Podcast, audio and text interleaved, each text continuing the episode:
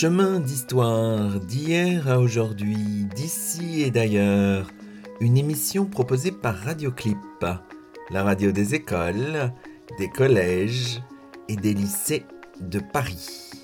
Au micro, Luc Dérault.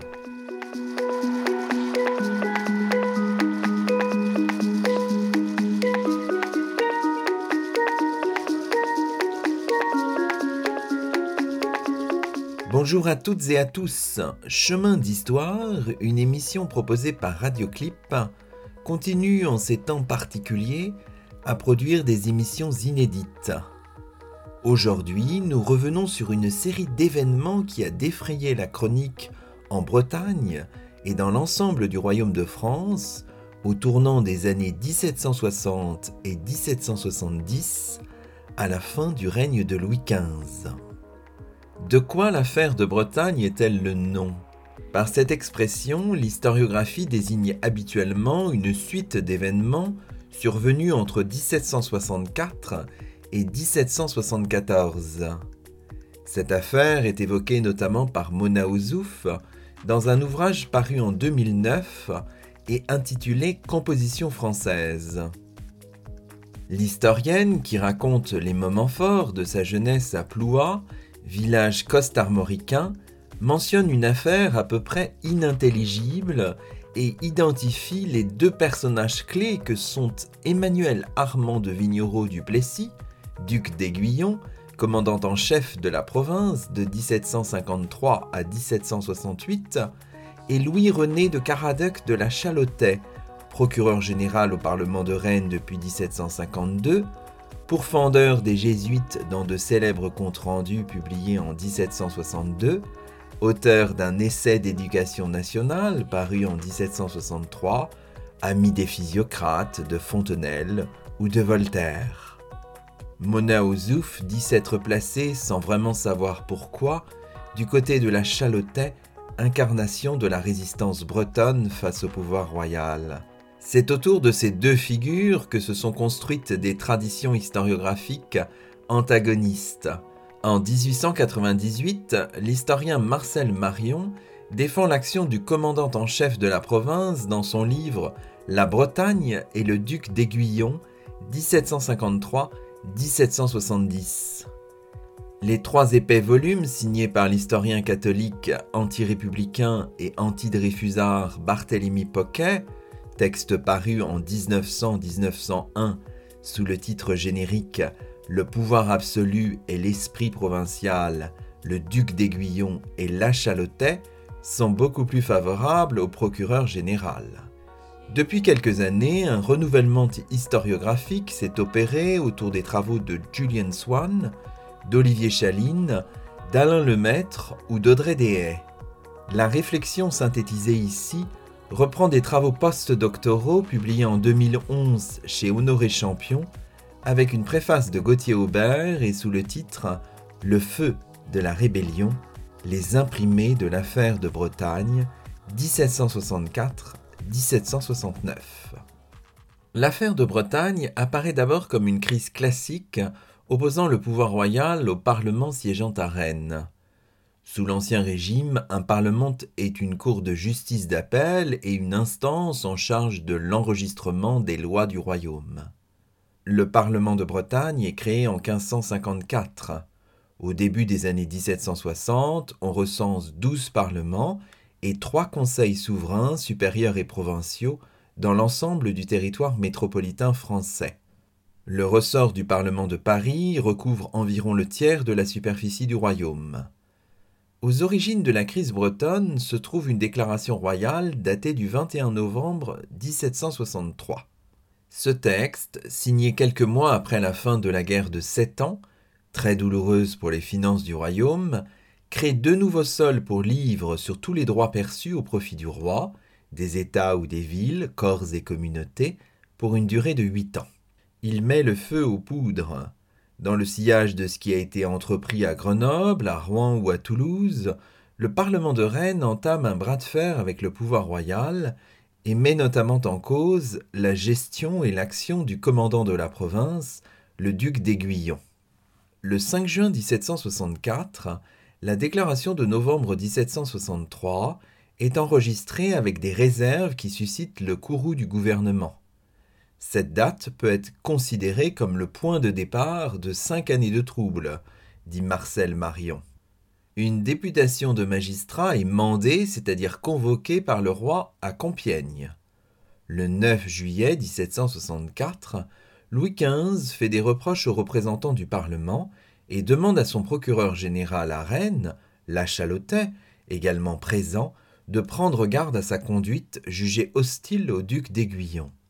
La querelle se poursuit néanmoins tout au long de l'été. Un nouveau pas est franchi à l'automne.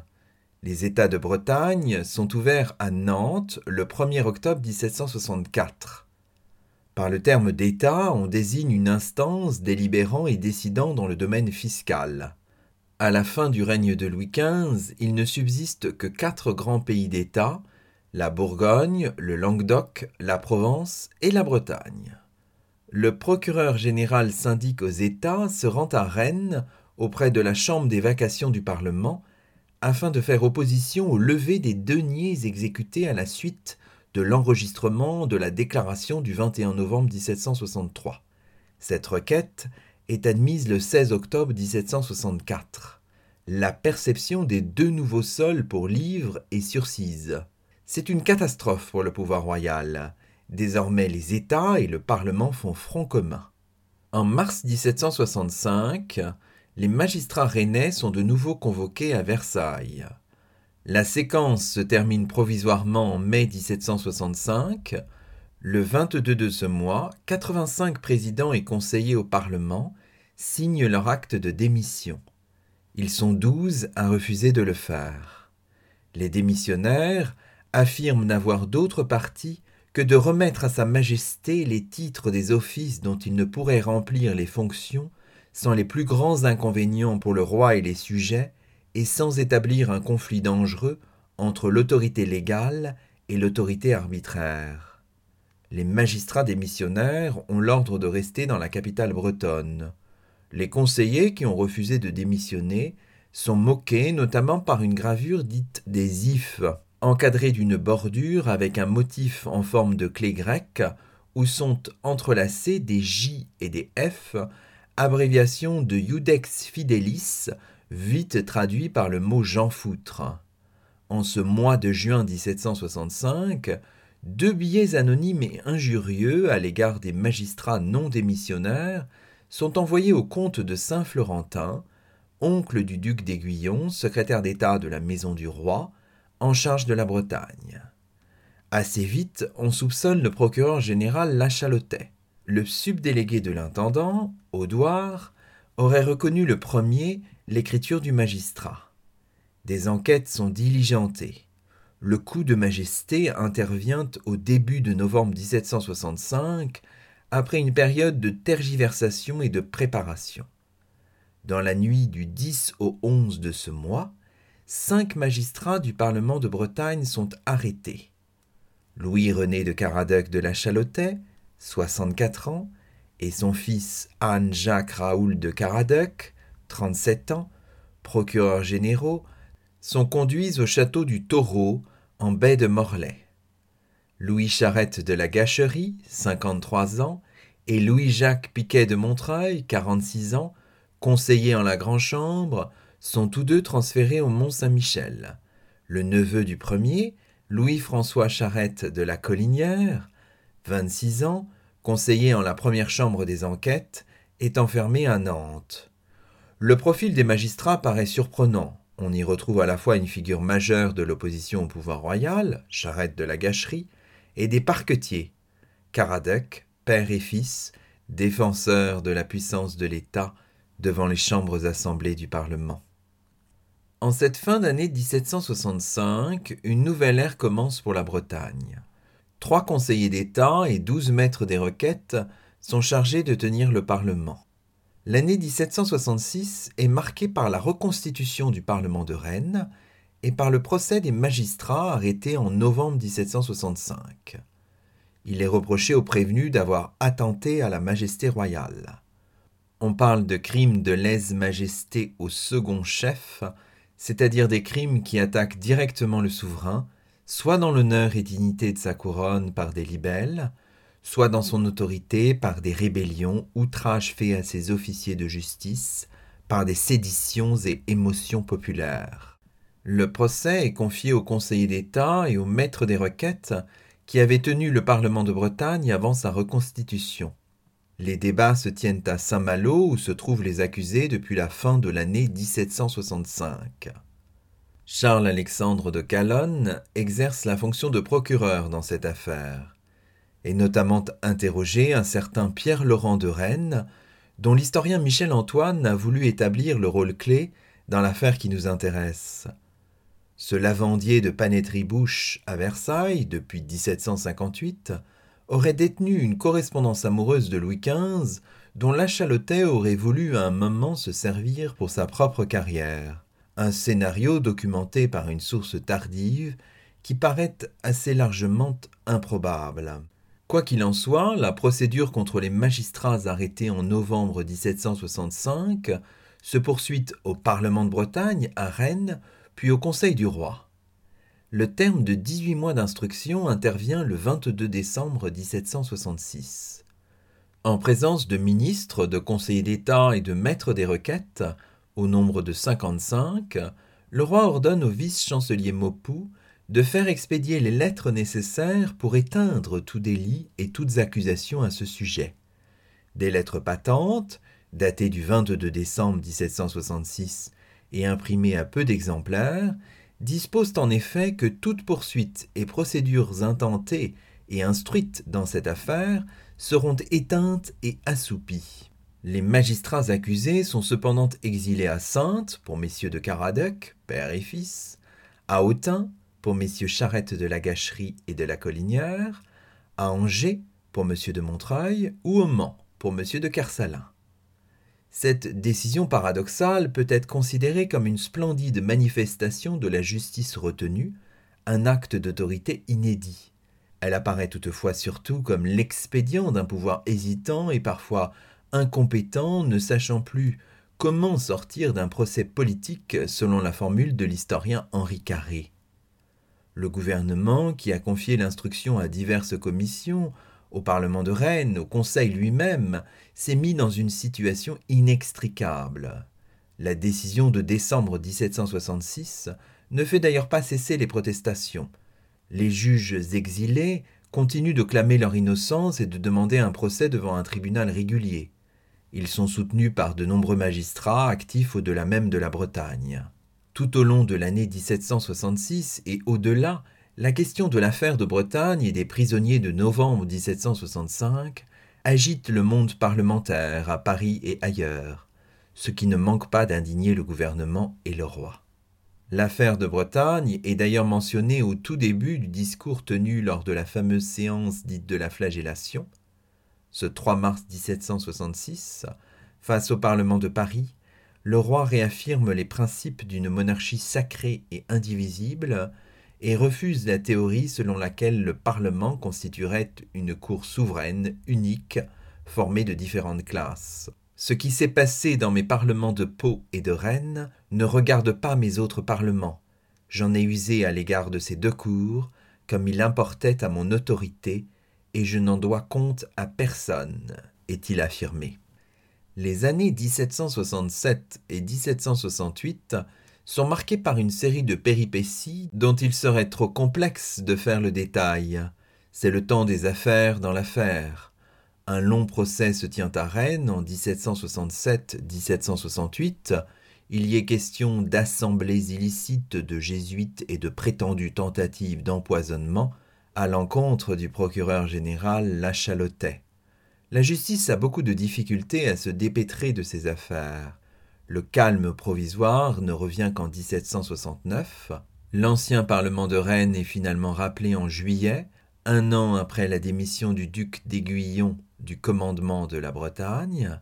Seuls les procureurs généraux, Caradec, père et fils, ne sont pas autorisés à quitter Sainte, la ville où ils ont été exilés en 1766. Ils ne reviendront à Rennes qu'en 1774, après la crise du début des années 1770 et après l'avènement de Louis XVI.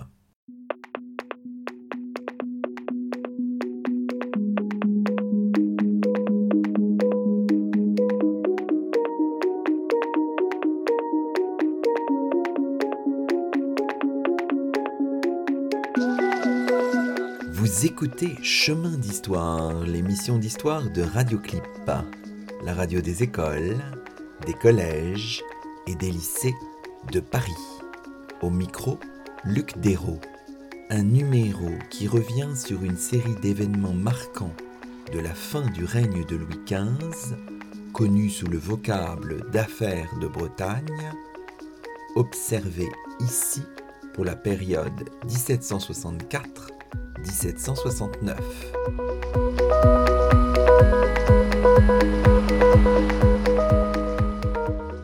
L'affaire de Bretagne est scandée par quelques 200 publications imprimées, particulièrement nombreuses à partir de 1766. Les premiers textes polémiques paraissent cette année-là en plein cœur de l'instruction des procureurs généraux et de leurs collègues. Avec la publication des mémoires de M. de la Chalotais, livrés alors que le procureur général est emprisonné, l'affaire de Bretagne prend une tournure plus particulière et plus personnelle. Les deux premières parties constituent un vigoureux pamphlet où l'esprit des lois de Montesquieu est cité à plusieurs reprises. Le procureur général justifie sa conduite, dénonce la procédure instruite contre lui, fruit de plusieurs cabales, il y voit notamment la main du clergé, surtout celle des jésuites. Dans le deuxième mémoire, le duc d'Aiguillon apparaît clairement comme le principal délateur. Il a fait entrer M. de Saint-Florentin dans sa querelle, et on a compromis l'autorité du roi, est-il affirmé. Le ton du troisième mémoire est encore plus vif. Le magistrat multiplie les charges contre ses adversaires, réels ou supposés, achevant le scénario d'un vaste complot dont il aurait été la victime. Au reste, toutes les inculpations que j'avance, les faits que j'allègue contre le ministre Saint-Florentin et M. d'Aiguillon, ne sont point des accusations récriminatoires pour déformer celles qui m'auraient été intentées. Ce sont des accusations qui les détruisent. Si elles sont vraies, les autres sont nécessairement fausses. Je le répète encore, je n'accuse pas nommément M. de Saint-Florentin d'avoir fait faire les billets anonymes, mais je l'accuse de me les avoir faussement, méchamment et persévéramment attribués, d'être le fauteur du faux et le receleur du faussaire. Au-delà d'une structure passablement complexe, la force des mémoires est de réduire l'affaire de Bretagne à une conspiration fomentée contre le procureur général par un ensemble de forces conservatrices. La Chalotais n'a d'ailleurs de cesse de rappeler son combat contre les jésuites. C'est cet épisode de sa vie en 1761-1762 qui expliquerait un déchaînement de passion de vengeance et de haine. Entre 1766 et 1769, les textes les plus polémiques embrassent tantôt l'ensemble des troubles bretons, tantôt un ou plusieurs aspects particuliers, le plus souvent liés au procureur général, nourrissant à chaque fois un dialogue avec le public. À la première catégorie appartiennent le journal de ce qui s'est passé en Bretagne, le journal des événements qui ont suivi l'acte de démission, deux textes publiés en 1766, ou encore de l'affaire générale de Bretagne, un ouvrage paru l'année suivante.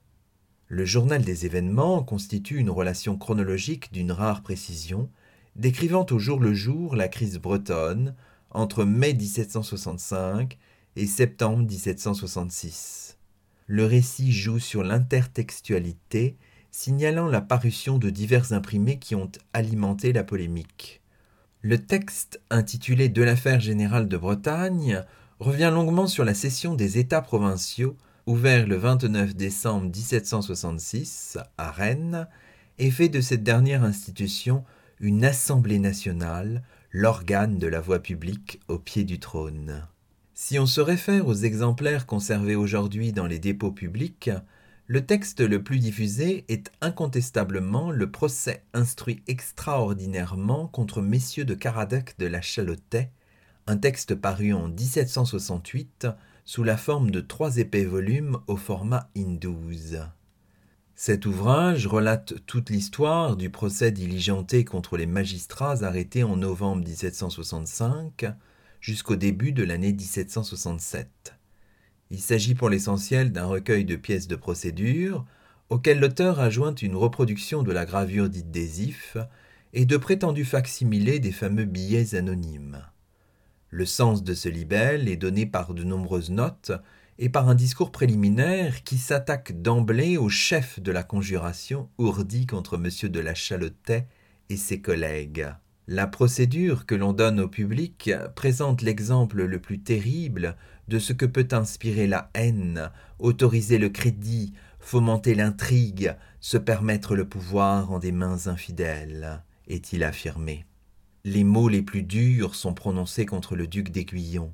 Il a opprimé une province entière, corrompu ses mœurs, anéanti son parlement, détruit les États, outragé la noblesse. C'est le plus odieux des tyrans.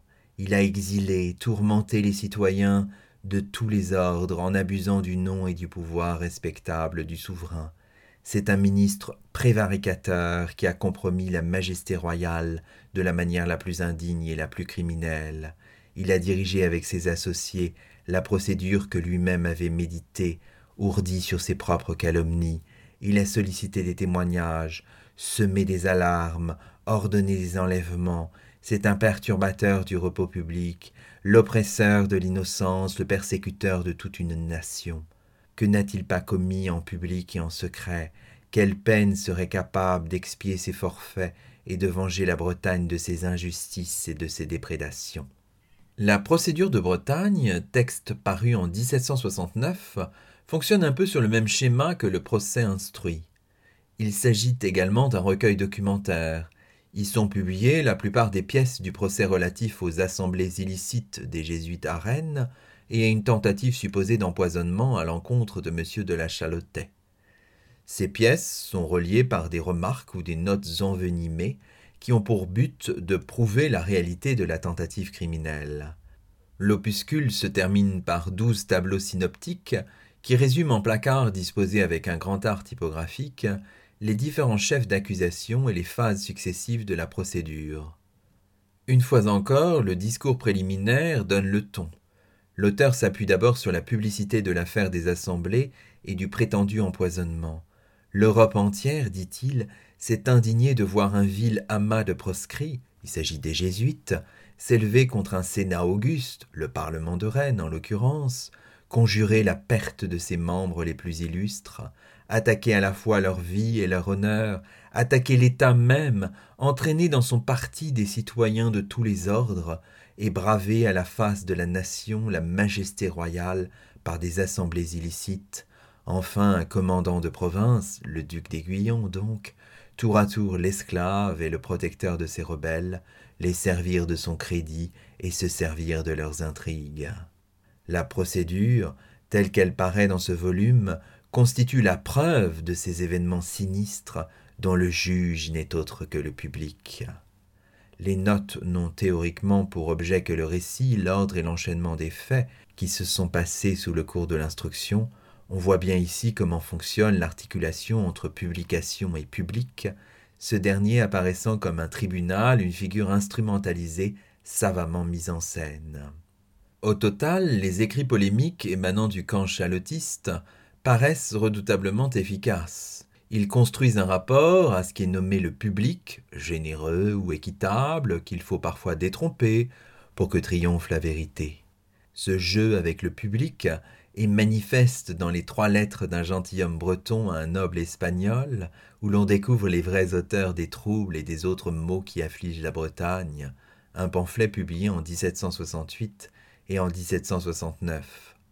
La deuxième lettre regrette ainsi l'apparition de la première dans un jeu rhétorique aussi classique qu'efficace.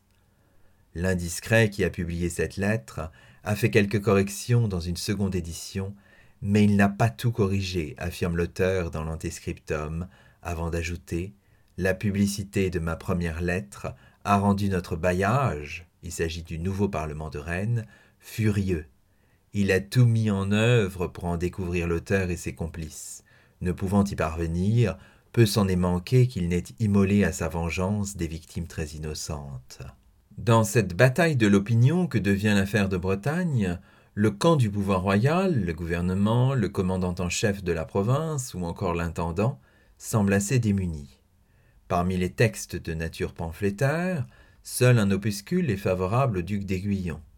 Les entretiens sur l'Assemblée des États de Bretagne, paru en 1768, constituent un dialogue entre plusieurs personnages des trois ordres composant les États provinciaux tenus à Rennes entre le 29 décembre 1766 et le 23 mai 1767.